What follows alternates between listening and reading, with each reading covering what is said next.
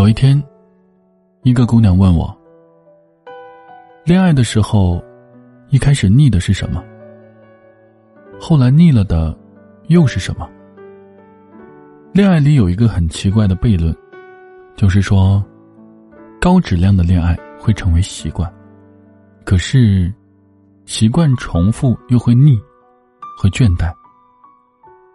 就像是一辆即将要发车的高铁，它最刺激的是，你差一点赶上或者没赶上，无限接近那一刻最美妙。可是感情找不到这个临界点。一开始，语音总是六十秒，后来，总是用表情包在敷衍。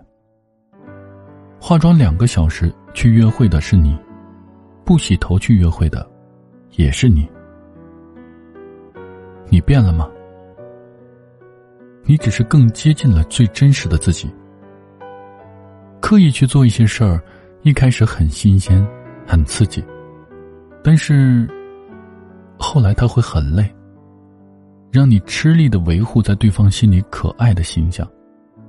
你很清楚，这不是在变好，因为变好会让你体会到快乐。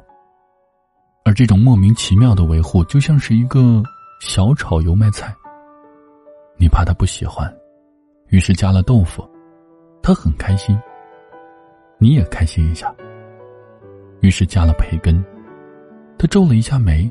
你就慌忙的把它夹出来，然后茼蒿、腐竹、牛肉丸、藕片、蟹棒、五花肉。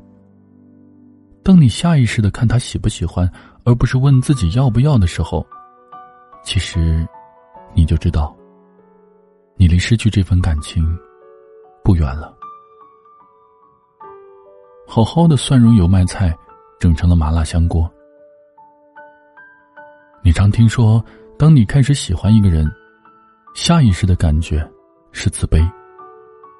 那么，很遗憾的告诉你，如果一段感情启动了你的自卑、你的讨好、你的依赖，那么不用怀疑，你遇到了错的人。不是他人不好，而是他不适合你。恋爱是有力量的。它会让你找到你的魅力，你的价值，你的勇敢。